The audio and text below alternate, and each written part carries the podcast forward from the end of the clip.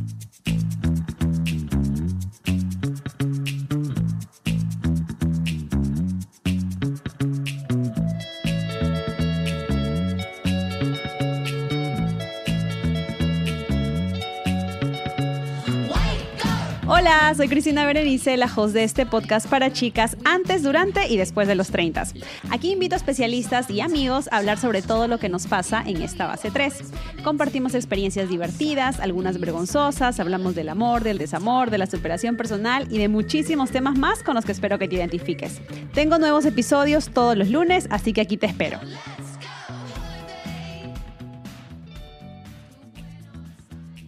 Hola, hola mis treintañeras, ¿cómo están? Bienvenidas a un episodio más del podcast.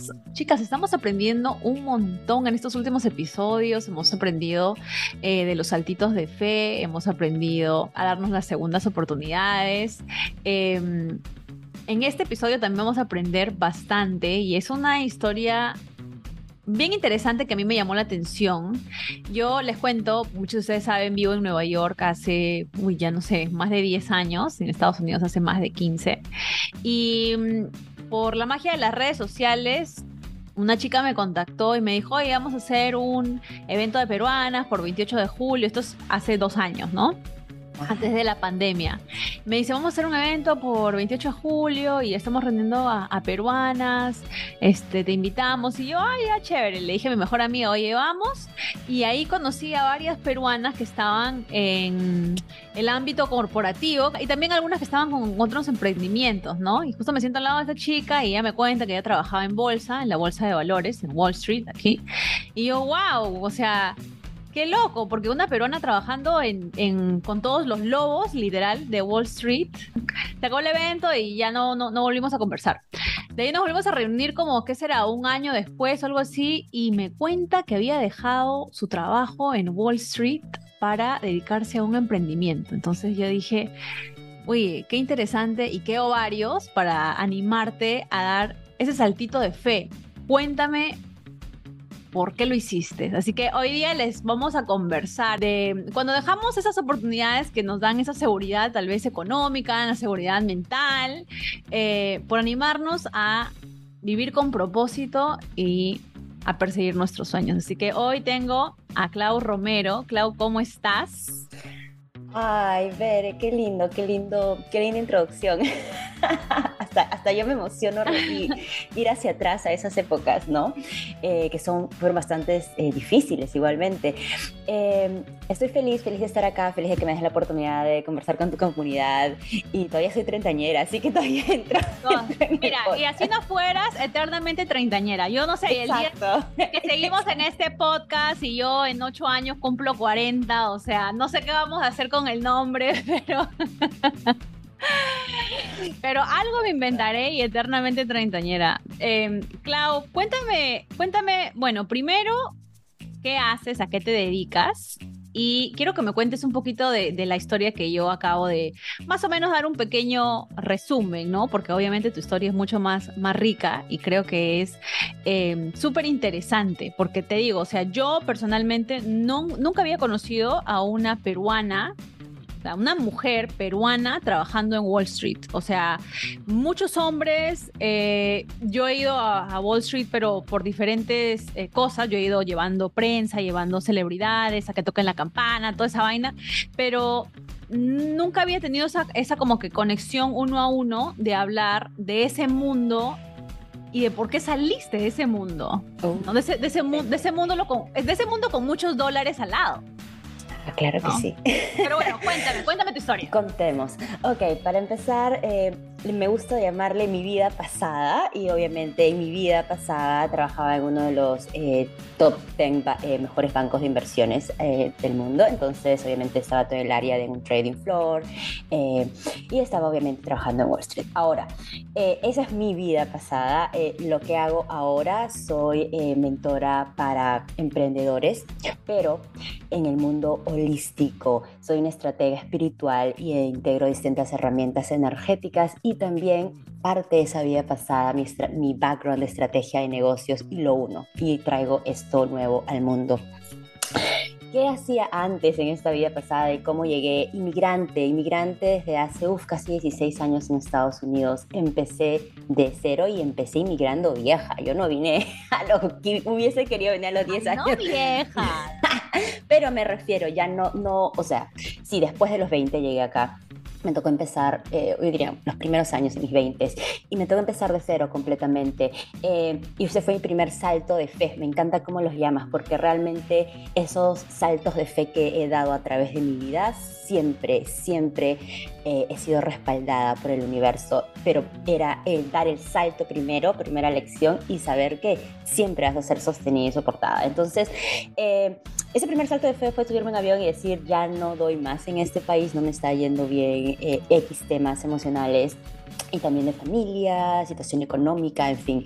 Y llegar acá y empezar a hacer una vida de cero. Entonces, en ese transcurso, eh, poco a poco voy yendo a, obviamente, aprender el idioma, in, immersion completamente en la cultura. Eh, y literalmente voy a la universidad en esa época y antes de elegir una universidad. Yo era una persona que si, o sea, mi círculo más cercano de Perú probablemente se acuerda de esto. Yo pasé por todas las universidades, amiga.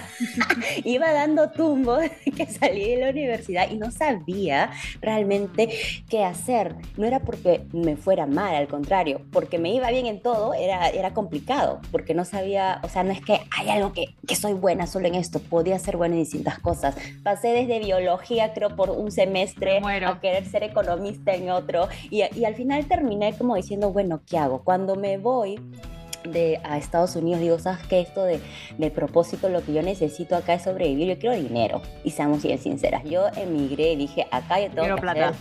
plata, porque tengo que sostener a mi familia, a mi madre en Perú, eh, etcétera, etcétera. Entonces, mi meta era bien clara y ese en ese momento era mi propósito. Acá yo tengo que triunfar y, llegar. Y también la presión de que obviamente muchas sentimos cuando empezamos, hacemos a veces estos saltos de fe y comparamos los caminos con los de las otras personas. En Perú tenía todas mis amigas que ya estaban ya entrando a sus trabajos corporativos, mm. escalando. Y yo decía, y yo empezando de cero, cuando todo el mundo está ya terminando la universidad.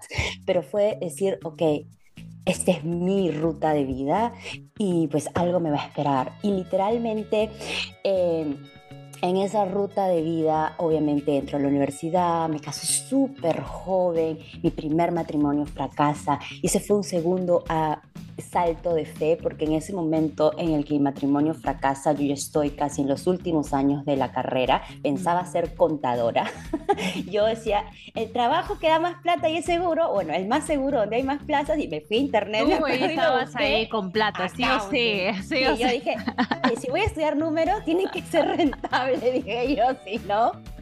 Y entonces yo mi meta era ser contadora, era me voy a una de las Big Four y acá como sea yo la hago. Pero en ese primer eh, breakup de mi primer divorcio, súper joven, también me veo nuevamente en la calle tirada y ahora saca tus maletas y métete a la universidad. Pero fue un gran salto de fe. ¿Por qué? Porque me di cuenta en esa relación que mi vida podía ir de una manera o de otra y me elegí a mí. Mm. Y me elegí a mí, aunque también no, supiera qué iba a pasar. Eh, es en la universidad, eh, en un año dos años antes que empezamos a hacer los internships en Estados Unidos, yo estaba aplique y aplique y aplique para eh, las Big Four, pero no me llamaban. Y decía, pero qué raro, es como que, como que las puertas se me iban cerrando. Y decía, pero ¿por qué? Tengo las notas excelentes, tengo todo, ¿por qué no me están llamando? Y a veces tú dices, ¿qué es lo que, qué es lo que está faltando? ¿Qué, ¿Por qué no? Y literalmente como las mejores cosas en mi vida ahora, ahora ya entiendo, eh, yo he venido a recibir invitaciones muy directas, especialmente en las cosas más importantes. Y literalmente, en la universidad yo me metí a los clubs, y esto ahora lo cuento como broma, pero era realidad.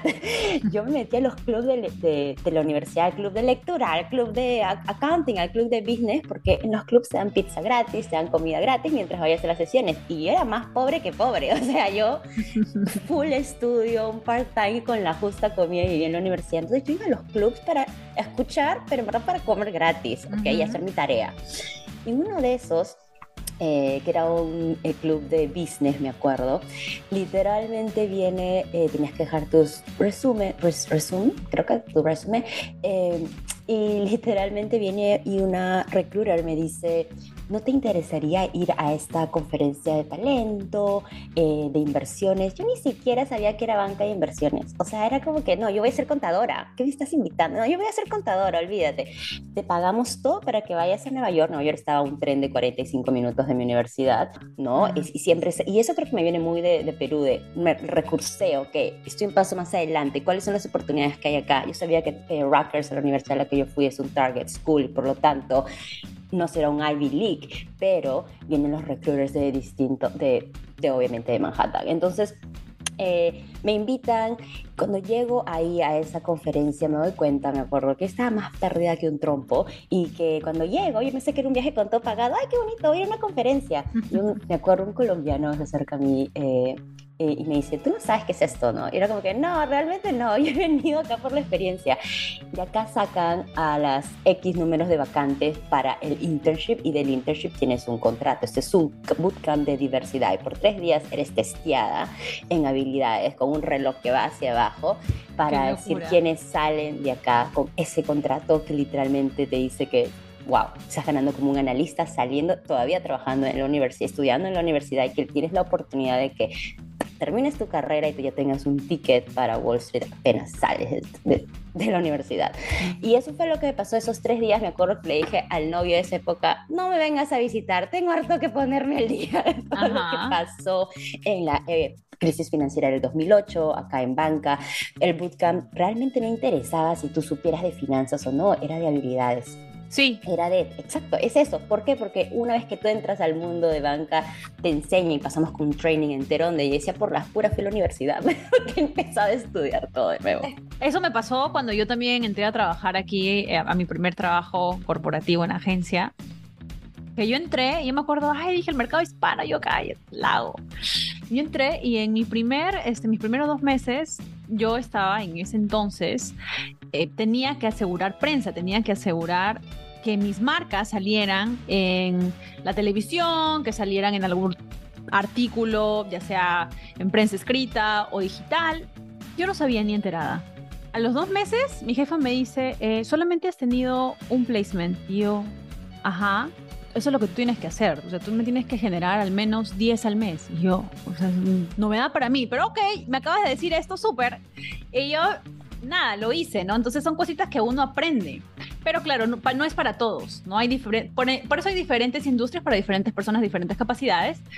Pero sí, perdón, continúa. No, pero totalmente. Y, bueno, ese día literalmente yo salí de ese bootcamp con una oferta para hacer mi internship en verano eh, en este banco y obviamente después del internship recibí la oferta completa eh, para comenzar a trabajar. Y esa fue mi entrada a ese mundo. Y mi vida cambió completamente, porque primero me acuerdo que dije, ay, ahora, ¿qué voy a hacer? Porque estoy estudiando accounting. Y luego me dijeron que no necesito, o sea, no, viene gente de todos los rubros a Wall Street, porque muchas veces, obviamente, tienes que tener un rubro en finanzas también y entender el conocimiento, pero eso se aprende especialmente cuando llegas a través de recruiters y lo que haces son los, los programas de, de, talento, en los que los, los bancos de inversiones invierten en este talento por meses para educarte, enseñarte y de cierta manera es una línea de trabajo. Entonces, eh, bueno, eso fueron mi, entrada, esa fue mi entrada al mundo eh, y fue también experimentar, eh, y por eso lo digo, no podría hacer el trabajo espiritual que hago y la mm. polaridad que hago si yo no pudiese haber entendido lo más mundano. O sea, yo me vengo de lo más mundano. Y una vez que me vi ahí, dije, ok, llegué literalmente a lo que quería, ¿no? La estabilidad de poder tener eh, saliendo de la universidad este trabajo, pero ahí comenzaron a ver el, el, hecho de en los primeros años que esto es hermoso, pero también comencé a ver la calidad de vida. Mm. Y para mí, después de tres, cuatro años, ya comenzó a hacer un, un susurro, ¿no? como una bulla, una bulla de, ok, tengo el dinero y esto está completamente bien, pero no tengo tiempo para gastar el dinero. Ajá. No, ¿ves eso? Puedo, porque puedo dar, y obviamente hice muchas cosas, me sentí muy agradecida por eso, pero también aprendí en ese camino eh, de cierta manera que yo sabía que no iba a hacer esto toda la vida. Y entonces comenzó a hacer esta pregunta bulla. Y entonces, ¿qué voy a hacer toda la vida? Porque ya sé cuál es la línea de carrera una vez que estoy adentro, solamente seguir escalando. Y si no, y si me salgo de acá, entonces, ¿cuáles son las otras opciones? Y esto comenzó a dar, a dar vuelta de mi mente, pero lo más importante también, el hecho de que legado para mí es una palabra muy importante. Y casi al, llegando a mis 30 años, yo comienzo a preguntarme cuál va a ser mi legado. Porque para muchas personas ok, puede ser que el legado no sea tu trabajo, el impacto puede ser tus familias, ¿no? Tus hijos, eh, o tal vez otras cosas que, que, dejas en este mundo, que por qué quiero ser recordada. Y me acuerdo que un día estábamos en una mesa con varios amigos y, y todo el mundo decía la típica de Nueva York, ¿no? ¿Y tú a qué te dedicas? que creo que es lo primero que preguntan allá. Tienes que sacar, tienes que sacar tu business card, ¿no? sí, ¿no? ¿Cómo se dice en español? Se me fue. Tu tarjeta de presentación una vez conversando con una amiga, me decía, aquí en Nueva York todo el mundo te califica y te mide por dónde vives y por lo a lo que haces, ¿no? Por lo que te dedicas. Y es verdad. Esa es la primera pregunta que sale, en, es, casi común. Entonces, me acuerdo que todos pasaban por la mesa y está en una mesa de educadores, de gente de museo, que realmente vive su pasión, ¿no? Ganarán millones, pero los chicos viven su pasión y propósito. y decían, y mi mejor amigo, por ejemplo, él es educador de arte en museos acá muy conocidos, y decía, bueno, yo enseño educación a niños, o sea, arte a niños, a comunidades. ¿Y tú, Claudia, qué haces? Y yo... Y fue la primera vez que me, me dio vergüenza decir que hacía. Trabajo en Wall Street. trabajo en un banco, les dije. Pero ahí, en verdad, sí tenía que responder esa pregunta. ¿Qué es mi trabajo? Hago millonarios a más millonarios. Ese, es mi ese es mi trabajo. Y ahí dije, ese momento me acuerdo que regresé a mi casa y dije, con todo este talento que tengo, ¿por qué no puedo hacer millonarias a otras personas? ¿O por qué no puedo usar y hacer otras cosas en la vida que yo sienta que tienen una recompensa mucho más grande, porque obviamente yo ya había entendido la recompensa de dinero, esa, esa, esa, necesidad para mí estaba satisfecha y me di cuenta que el valor que yo pensaba no había sanado todos los problemas que yo tenía.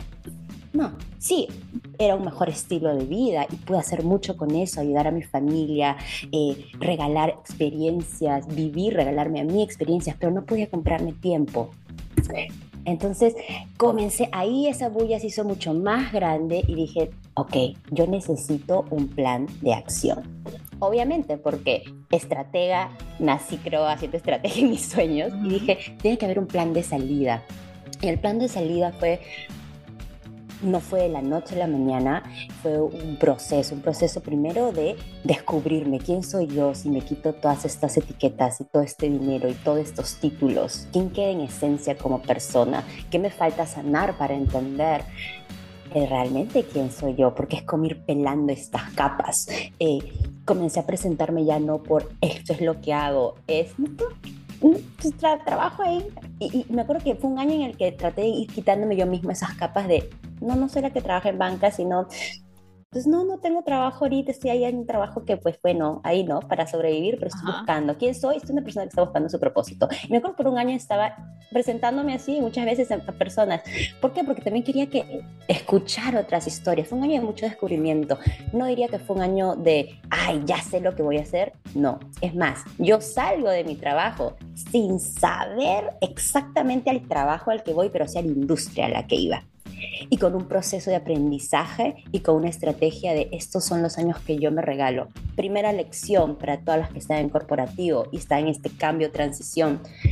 Muchas veces me llegan clientes que me dicen, odio este trabajo en el que tengo, ya no veo las ganas de renunciar, pero todavía no sé qué hacer. Lo primero, agradece ese trabajo que tienes porque es el que te está pagando tus sueños. Y eso es la, es yo, en ese momento cuando yo me veo eh, obviamente allá han pasado bastantes cosas, no solamente la parte de propósito que hacía ruido en, el background, era también mucho estrés.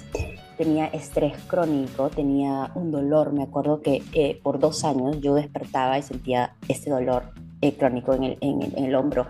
Eh, me querían operar, me querían hacer mil cosas y era, no, es estrés.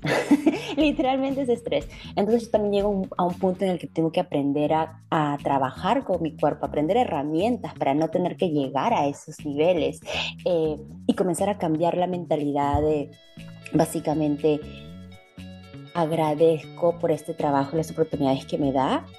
Sé que no es para siempre, pero en vez de ser miserable mientras lo hago, cómo es que puedo ir haciendo un plan de acción al costado y cambio mi perspectiva. Yo diría que es más, esos dos últimos años, porque me tomó dos años a mí quedarme, ahorrar, hacer mi plan de acción, ir preparándome, comprando cursos y decir, ok, tal vez no sé mi propósito, pero sé que voy a necesitar cursos de marketing, cursos de bla, bla, bla, cursos de etcétera, porque sé que son habilidades que voy a necesitar para transicionar a este otro mundo, a esta otra vida. Entonces, eh, ese plan de acción lo hice, eh, pasa, pero sin embargo, y siento que esto es algo que le pasa a muchas personas, cada que vas a dar el salto, ya, por fin lo voy a dejar, viene el, aumento, viene el bono, siempre, viene la promo, siempre. Es, Satanás ahí, ahí está. Satanás. sí. Sí, Satanás te está ahí poniendo las pruebitas. Está... No, es verdad, a mí me pasó, a mí me pasó ¿ah? el año pasado. Y creo que conversamos de ahí fue donde me enteré que tú ya habías cambiado completamente de vida de alguna manera u otra. Porque yo estaba en un trabajo que, al igual que tú, estaba súper estresada, no tenía tiempo, tenía la plata, pero no podía ni siquiera regalarme una cena con mi abuela que había venido de Perú porque tenía que estar trabajando hasta las 10 de la noche. Entonces, obviamente, yo ya llegué a mi punto de máximo estrés, decido renunciar, yo renuncio a mi anterior agencia aproximadamente en julio, quiero decir julio, agosto, y me pasó exactamente lo mismo. Me dijeron, no te aceptamos la renuncia, hazme una lista de todas las cosas que tú me pides y nosotros te las vamos a dar.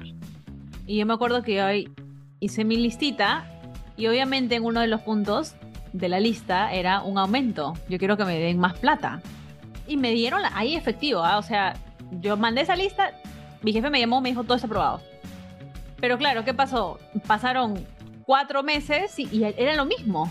O sea, era el mismo estrés, el no tener tiempo para mí, con más plata, pero igual sin saber qué hacer con esa plata, ¿verdad? No tenías tiempo para gastarla. O sea, si yo les contara, a veces la gente escucha y me dice, no te puedo creer.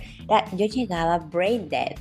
O sea, porque es un trabajo así. Yo sí creo. Tú no, o sea, es, es pum, entro y era, yo ya a veces le decía a mi esposa, es que yo entro y es como si fuera que estuviera en un examen todos los días, y es como harta responsabilidad, estrés. Un, un clic puede, puede ser millones. Entonces, es como que es una harta responsabilidad y entonces yo decía, yo llegaba a mi casa y tú crees que yo quería hacer algo? No quería hacer nada, quería echarme a dormir. Entonces, ese es, y, y, todos los días que sean lo mismo, era, llegó un momento en que obviamente eh, resuena. ¿Qué pasa para mí? ¿Cuál fue ese momento que me hace dar el salto? Mi mamá, mi mamá le encuentran cáncer terminal y me acuerdo que le dicen, tú vas a tener tres meses de vida, pero como máximo, ¿ya? En ese momento eh, yo ya venía, obviamente, trabajando este plan, pero no lo pensaba que lo iba a hacer tan rápido. Dije, yo pienso que unos tres, cuatro años me voy, ¿no? Y, y eso para mí cambió la perspectiva de las cosas porque ya estaba en este camino, pero para mí fue eso de, ¿qué pasa si mañana a mí me dicen que yo tengo también cáncer terminal y, ¿qué hice? Y esa pregunta desde ahora me la hago todos los días. Si muriera mañana, me voy contenta yéndome a mi cama. Y eso fue uno de los regalos más grandes que trajo de cierta manera esa experiencia en mi vida. Sané mi relación con mi madre. Me acuerdo que pedí todas las vacaciones, todos los, los cosas de enfermedad que pudieras pedir. Y me fui dos meses enteros del trabajo a tener, a vivirlos con mi madre, a llevarla a Perú, hacer de su vida una fiesta eh, y a seguir y, y, fue muchos signos y señales que reafirmaron no estás para, para esto, estás para algo más grande, pero tienes que creer en ti, porque si tú no crees en ti, nunca lo vas a hacer.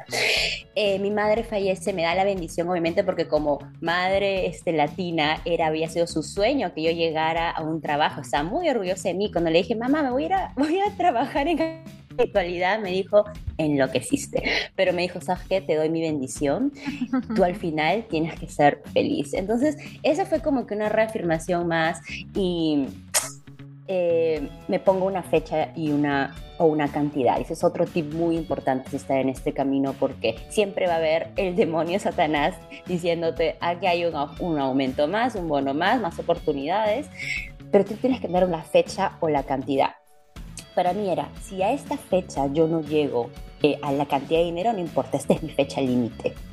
O si yo llego antes a esta cantidad de dinero que tenía que ahorrar para mis metas que quería, entonces me, pues ya no necesito llegar a la fecha cualquiera de las dos que se cumpla, esa es mi salida. Y literalmente eh, llegué a la cantidad de tiempo y me fui, me fui en el 2018, eh, los últimos meses del año, creo que noviembre fue, fue mi último mes, fines de septiembre, eh, y empecé lo que hago ahora. Ahora, no empecé, ay, ya sé mi propósito, qué lindo. No, yo dije, después de haber trabajado 10 años de mi vida, yo me merezco un año de vacaciones. O sea, ¿para qué? Para sanar la pérdida de mi madre, para sanar mis propias heridas, porque había trabajado siempre todos los días de mi vida. Entonces es como que, creo que hasta de vacaciones no es que no trabajaba, pero había esta, esta presión mental y ahora lo que se viene y es como que está... Eh, entonces yo dije, voy a regalarme eso, para eso también he trabajado. Y obviamente vino coronavirus. Justo voy a Perú, eh, gracias a Dios tuve la oportunidad de 2019, voy a Perú y comienzo a aprender mucho acerca de eh, espiritualidad, eh, cosmología andina, ah, voy con chamanes, voy a aprender, pero más era un, aprender hacia adentro para mi sanación. Viene COVID, eh, regreso y me doy cuenta que todos los planes que había hecho de tomarme ese año sabático y seguir aprendiendo era como que no, te vas a quedar acá en tu apartamento y vas a ver qué haces, ¿no? Y por una parte a mí me sirve mucho porque me hizo tal vez un viaje para mí ha sido escapar de cierta manera u otra en lo, de voy a ir a sanar, voy a ir a dedicarme tiempo. Y COVID para mí fue básicamente anclate y comienza ya a poner desde lo que has encontrado aquí, qué cosas que te gustan, de lo que has estudiado en espiritualidad y anclarlo en el 3D. Y entonces dije, pues acá se pare algo porque se pare algo. Y eso fue como parí. Me acuerdo mi, eh, mi primer curso online en septiembre, en septiembre del 2020 hice mis primeras cuatro cifras, literalmente. Entonces, pero fueron seis meses en los que me senté, dije, a punta de prueba y error, invertí en lo que tenía que invertir. Fue un proceso de un año y medio para llegar exactamente a este punto en el que me encuentro ahora, en el que yo exactamente sé cuál es mi nicho, cuál es mis clientas, qué es lo que quiero y me siento completamente satisfecha viviéndolo. Pero pasar la incertidumbre es lo que a mucha gente le asusta. Quieren que ya todas las respuestas estén listas apenas comienzan muchas veces a emprender. Y para algunas personas van a, van a estar, pero para la mayoría va a haber un proceso en el que te vas reajustando hasta que llegas exactamente a ese punto hay, un par de cosas que, has dicho que me gustaría que, que explayaras un poquito más. La, primera es, empezaste tu conversación, ¿no? Y empezaste un poquito a contarnos tu historia con diciendo que el universo te respalda. ¿Cómo, cómo puedes, ya habiendo pasado todos, todas estas experiencias, ¿no? Decir con tanta seguridad que el universo te respalda. ¿Cuáles son esas señales que te dicen que el universo está respaldando la decisión de cambiar? Muy potente esa pregunta, pero me encanta. Eh, lo primero es que esos saltos de fe normalmente pasan en los momentos más importantes de tu vida. ¿Ok? Y la mayoría de personas, hay una manera en la que tú puedes, es el miedo, hay un miedo, doy ese salto, no, no doy ese salto, casi siempre se resume en ese miedo y cómo atravieso ese miedo. La diferencia con muchas personas es que el, proceso de atravesar el miedo los paraliza. Sí. ¿Okay? Aquí ya podemos entrar más temas energéticos, pero no lo voy a hacer porque es demasiado denso. Sin embargo, yo tengo una manera y yo sé cuál es mi manera de atravesar este proceso de miedo así no lo supiera, porque en esa época yo no sabía lo que sea de diseño humano y de, energía. Nunca va a haber una seguridad. La seguridad viene de ti misma, mm. de creer en ti. Cuando no hay plan B en tu vida y es esto porque es esto, es cuando tienes la capacidad absoluta de poder saber que vas a ser sostenida. Vas a ser sostenida. Y, esos, y esos saltos para mí siempre han sido muy fundamentales Sé que no son para muchas personas, pero literalmente la primera vez que subí con un ticket de ida y un ticket sin regreso, porque no había plata para el ticket de regreso, me subo al avión y digo, bueno, acá pues no hay, no hay plan B, yo no voy a volver acá. Este es mi plan A y el único. La vez que me salgo, que decido divorciarme, no, hay, no, hay, no, yo no vuelvo, yo salgo de mi casa con mis maletas y punto, no hay plan. Nunca ha habido un plan B para mí. Es este, porque creo tan fuertemente en la visión y en la dirección que no hay otra realidad.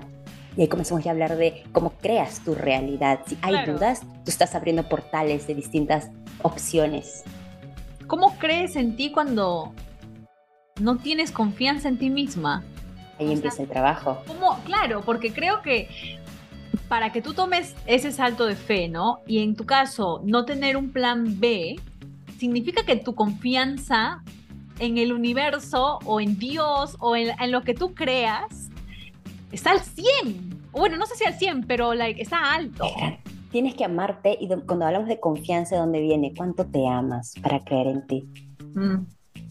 Para saber que tienes todo dentro tuyo para hacer tus sueños realidad. No van a ser instantáneos. Esto es de que, ay, el éxito es instantáneo. No, yo pienso que, y para ciertas personas puede ser, pero para mí ha sido un camino lento, lento, paso por paso. Pero esos pequeños saltos de fe en los que dije, voy a confiar en mi potencial, yo sé, porque nosotros muchas veces sabemos internamente y lo negamos. Yo sé que he nacido para algo más.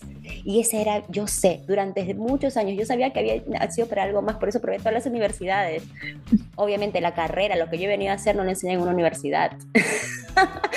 ¿Me entiendes? Pero es eso, es, esa llamada, usa, escuchen su intuición, ese de, yo sé que he nacido para algo más y comenzar a creer de que ese algo más va a ser revelado, pero necesitas experimentar, necesitas abrir puertas para que lo encuentres. Si te quedas estancada en el mismo lugar haciendo lo mismo, no se va a aparecer milagrosamente, no se va a aparecer un ángel, sino este es lo que tienes que hacer, haz esto, mira esto. Sí, y creo que es ahí donde muchas treintañeras, donde muchas chicas fallan, porque piensan que el universo les va a traer mágicamente la respuesta. No esa magia es muy romantizada. Yo soy bien espiritual, pero soy bien, le hacemos prácticas. Claro, necesitas de todas maneras salir al universo, ¿no? Buscar las oportunidades en el universo. No te puedes quedar sentada esperando que parezca imposible. Uno de mis primeros trabajos aquí en Estados Unidos era en un canal de televisión de la universidad en, la, en Utah, en, donde yo, yo fui. Y me acuerdo que en una de mis últimas conversaciones con el general manager que trabajaba el lado hispano, el lado latino, me dijo, mucha gente pide en oración por respuestas, ¿no? Ora a Dios y pide esas respuestas. Yo tomo la decisión y oro para que me digan si la respuesta fue mala o no pero yo lo hago primero. Dios me dirá si lo que hice está bien o está mal. Entonces, no siempre se me quedó en la cabeza y qué perspectiva diferente tienes tú, ¿no? Porque muchas veces nosotros nos quedamos y le pedimos al universo, le pedimos a Dios, ¿no? La respuesta. Por favor, mándame una señal, mándame una señal. ¿Qué tal si nosotros más bien tomamos la decisión y luego ya dejamos que las señales lleguen a nosotros, ¿no? O sea, el toque ir a tocar las puertas es súper importante. O sea, ni el amor va a llegar a tu puerta, ni el tu trabajo soñado va a llegar a tu puerta. O sea, hay tantas cosas en las que tú tienes que tomar la iniciativa para que se den. Yo me pasé toda la vida eh, obviamente poniéndome, dando los primeros pasos, pero muchas veces a mí me, me, me, chocaba contra la pared o, me, literalmente a punta de sudor y lágrimas es que conseguía las cosas. Y cuando ya comienzo a descubrir diseño humano, me doy cuenta que las veces que habían sido más fáciles y más orgánicas y más fluidas, no había sido cuando yo iba e iniciaba algo porque se me había ocurrido, porque quería, pero cuando recibía las invitaciones adecuadas y luego cuando usaba mi intuición, que es exactamente una intuición esplénica en el momento, para ir guiándome. Cuando llegué al diseño humano, mi vida fue exactamente en el punto en el que yo estaba 2017. Sé que quiero hacer algo, pero no sé por dónde. Y comencé a buscar todas las herramientas que encontraba para ir viendo, ¿no? Eh, cómo, cómo aprendo más de mí.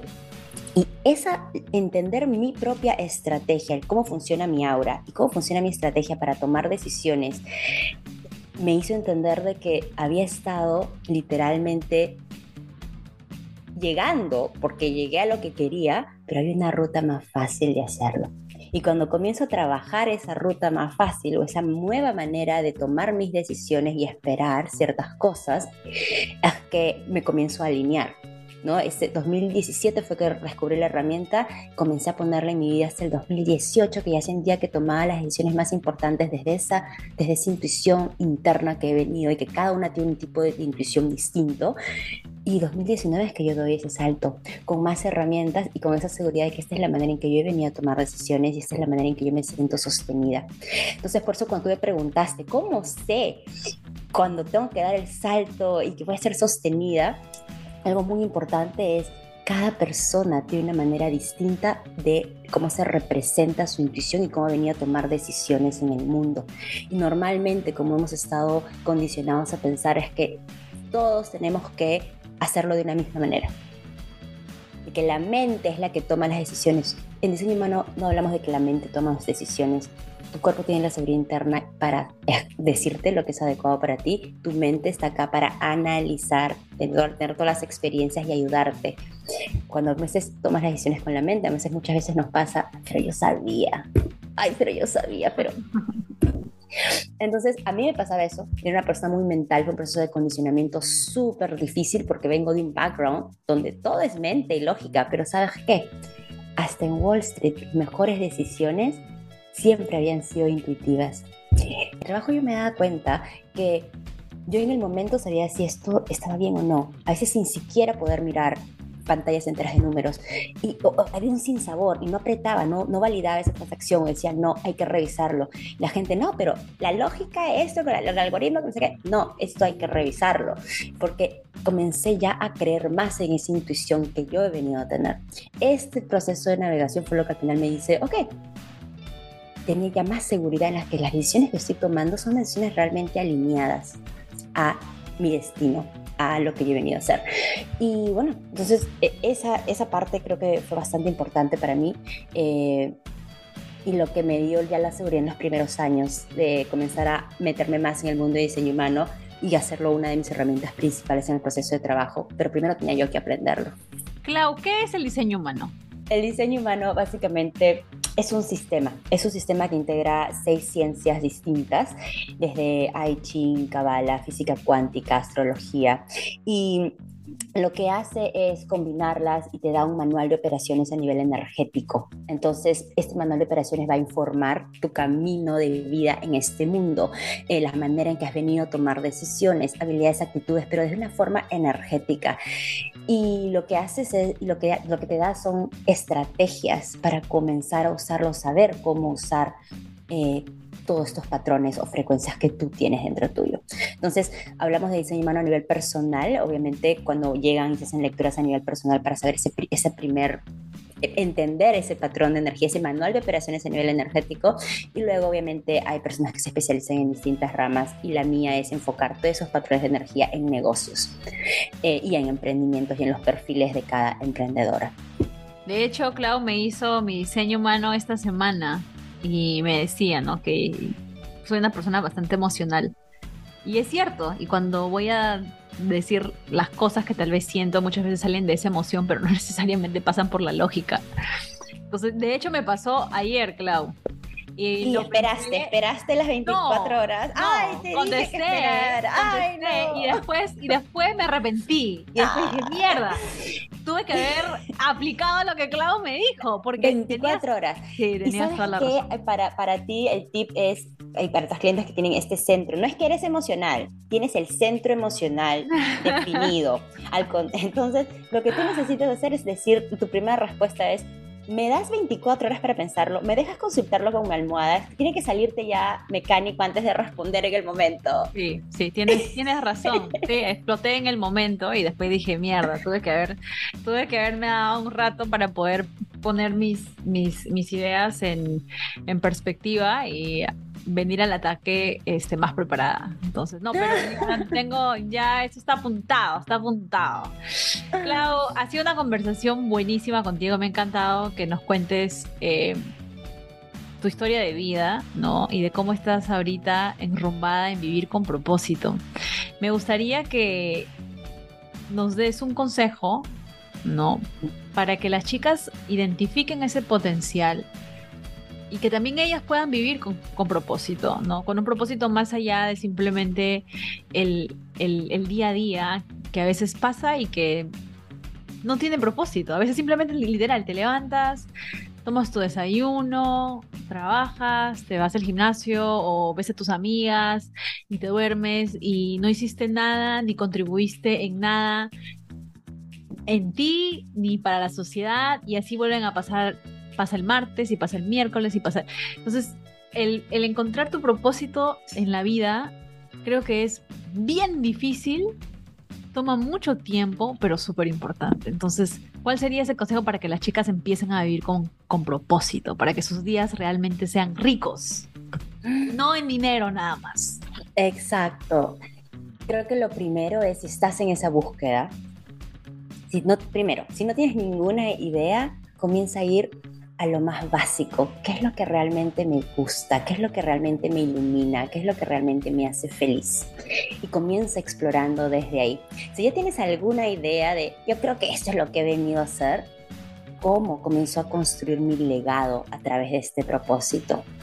La pregunta de legado va a ser muy importante. Y en cualquiera de esas etapas es el proceso de descubrirme. Para yo poder vivir con propósito necesito ir hacia adentro y descubrir esas partes mías que tal vez he dejado olvidadas, que tal vez ahorita no me están llenando y comenzar a ver cómo puedo agregarle más luz, más satisfacción, más placer, porque la vida ha venido a ser rica y placentera. Y si no estás en eso, hay un proceso de ir hacia adentro. ¿Qué lo puede hacer más rico? ¿Qué lo puede hacer más placentero?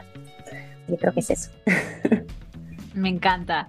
Clau, cuéntame, ¿qué proyectos tienes? Vi que estás em, organizando un workshop, así que cuéntanos a las chicas, invítalas también, de repente, de repente yo también me uno porque creo que sí voy a necesitar, no sé, una, una zamaqueada, un exorcismo, ¿no? básicamente.